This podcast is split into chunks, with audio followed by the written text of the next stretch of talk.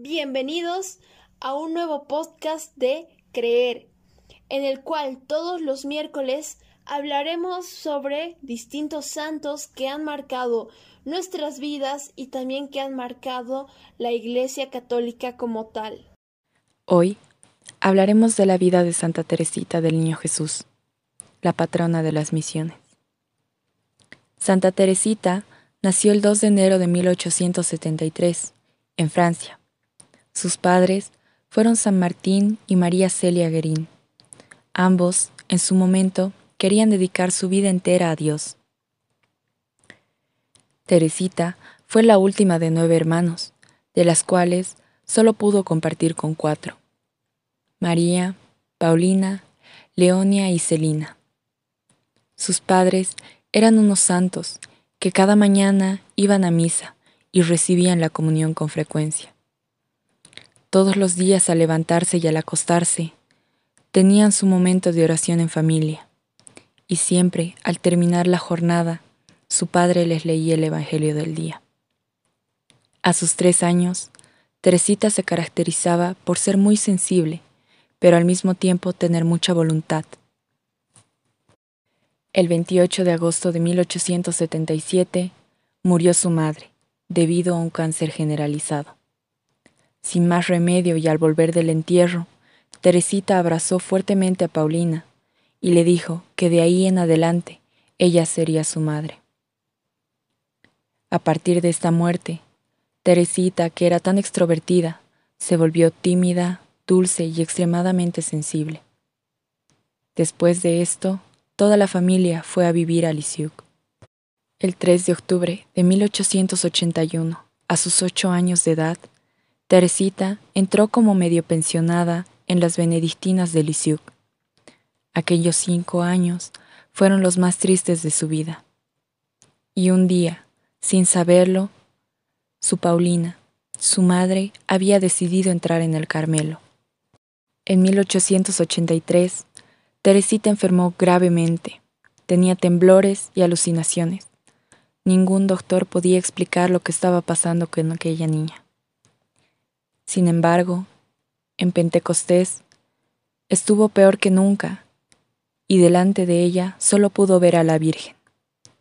En ese momento vio como su sonrisa apenaba a todo lo que le hacía mal, y desaparecían todas sus penas. Al día siguiente, Teresita pudo levantarse como si nada. En 1884, ella recibió la primera comunión como diría posteriormente, ella lo sintió como un beso y siempre querría comulgar. Un año después de que Celina terminara sus estudios, ella dejó de ser pensionada. Para eso, María, su hermana mayor, también había entrado al Carmelo. En 1886, en la noche de Navidad, llegó la conversión total para nuestra Teresita ya que oyó como su padre le decía a Celina que gracias a Dios ese era el último año en el que le darían regalos. Esa noche, en vez de llorar, ella decía que Jesús la había hecho más fuerte y que a partir de ese momento ella iría de victoria en victoria. Fue después de eso que Celina, su hermanita, se había convertido en su confidente. A ella le expresaba el gran deseo que tenía de salvar a todos los pecadores. Y su momento llegó cuando Enrique Prancini fue condenado a la muerte. Ella rezó incesantemente hasta el día de su ejecución, donde, cuando pidió una señal de su conversión, se enteró posteriormente que él había besado tres veces el crucifijo. Poco después de este milagro, ella le confesó su deseo de entrar al Carmelo a su padre, a lo cual él respondió con mucho gusto que la entregaría sin más. Sin embargo, después de esta declaración, se le presentaron muchos obstáculos, empezando por el superior del Carmelo, ya que él quería que esperase hasta sus 20 años, a menos que el obispo autorizase su entrada anterior. Ella no quiso pedirlo al obispo únicamente, y fue directamente a hablar con el Papa León XIII. En una visita que hacía Roma, su audiencia fue fijada el 20 de noviembre de 1887. Ella se arrodilló ante el Papa y le pidió la enorme gracia de permitirle entrar al Carmelo a los 15 años. A lo que el Papa respondió que ella debería hacer lo que sus superiores le ordenaran. Al volver, ella tuvo que esperar la respuesta del obispo hasta el primero de enero de 1888, vísperas de sus 15 años. La respuesta fue un sí, y el día de entrada a su Carmelo sería el 9 de abril. Ese día, y antes de dejar por completo a su padre, le pidió la bendición. Ella sentía muchas ganas de practicar las pequeñas virtudes, ya que no tenía destreza para las grandes. En aquella primera etapa de su entrada al Carmelo, Teresita encontró más espinas que rosas. A los nueve meses de haber estado en el postulantado, vistió por primera vez el hábito del Carmelo, el 10 de enero de 1899. A pesar de, de haber estado su salud deteriorada, su padre estuvo presente. Un detalle que ella recalca mucho es que el día de su toma de hábito, su amado, hizo que nevara, ya que a Teresita le gustaba mucho la nieve. La víspera de sus votos, el demonio jugó mucho con Teresita y hizo que ella llegara a pensar que no tenía vocación. Siendo así, que al día siguiente de hacer sus votos, esperó a que Dios le concediera el lograr hacer todos los sacrificios posibles. Ella buscó en la escritura el apoyo para su audacia y se agarraba mucho de lo que San Juan de la Cruz decía. Se obtiene del buen Dios todo lo que se espera. A sus 20 años, ella recibió el nombramiento de ayudante de sacristana. El 20 de febrero de ese mismo año, Paulina, la madre que había elegido de niña, ahora era su madre en el convento. A partir de eso, Teresita pudo comprobar que todas las almas tenían más o menos las mismas dificultades y se permitió hacerse pequeña ante sus novicias, que tenían más dificultades que ella. En 1894, Celina, su confidente, se unió también al Carmelo. El domingo de Trinidad de 1895, después de misa, Teresita agarró a Celina y le expresó que quería ofrecerse como víctima al amor de Jesús, porque el amor solo con amor se paga. Teresita subió a su celda y redactó el acto de ofrenda al amor de Dios, rogándole que la consuma y la convierta en mártir de su amor.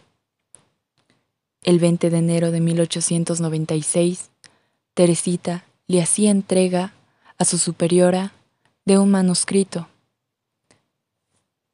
Durante la Semana Santa de 1896, Teresita expresa que sentía como una ola subía hirviendo hasta sus labios, la recorría una y otra vez, y en medio de eso se dio cuenta cómo su pañuelo estaba empapado de sangre.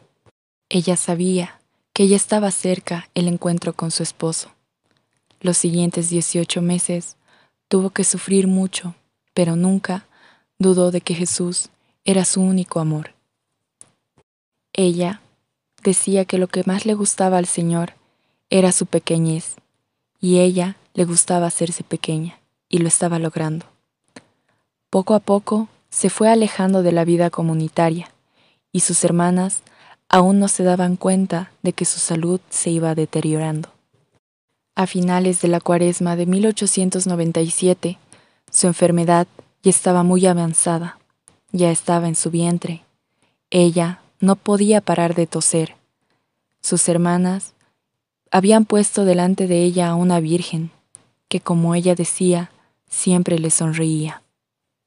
En julio de mismo año, ella vomitaba mucha sangre y la madre siempre se quedaba con ella, por lo menos en los momentos de recreo. En agosto, Teresita ya sentía la muerte cerca y pidió la santa unción.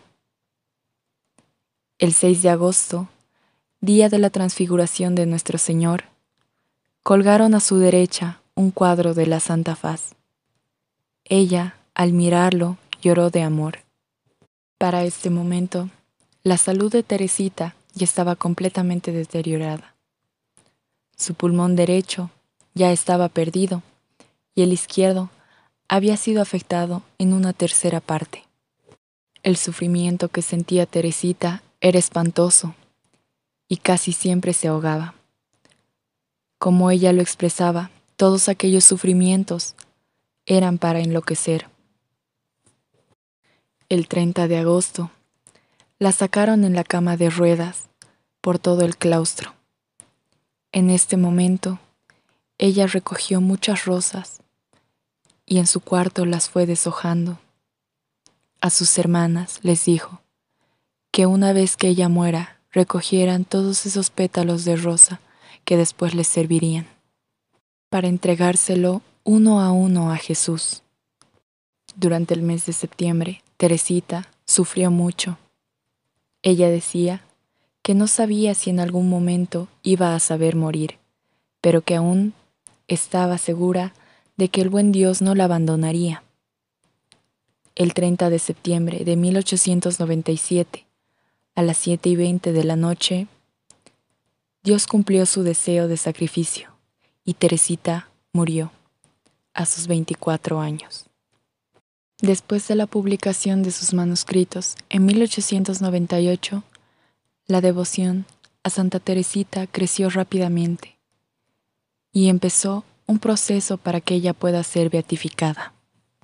Por lo cual, el 29 de abril de 1923, Teresita es beatificada por el Papa Pío XI, siendo dos años después canonizada el 17 de mayo de 1825 por el mismo Papa. Y de esta manera terminamos el podcast de hoy.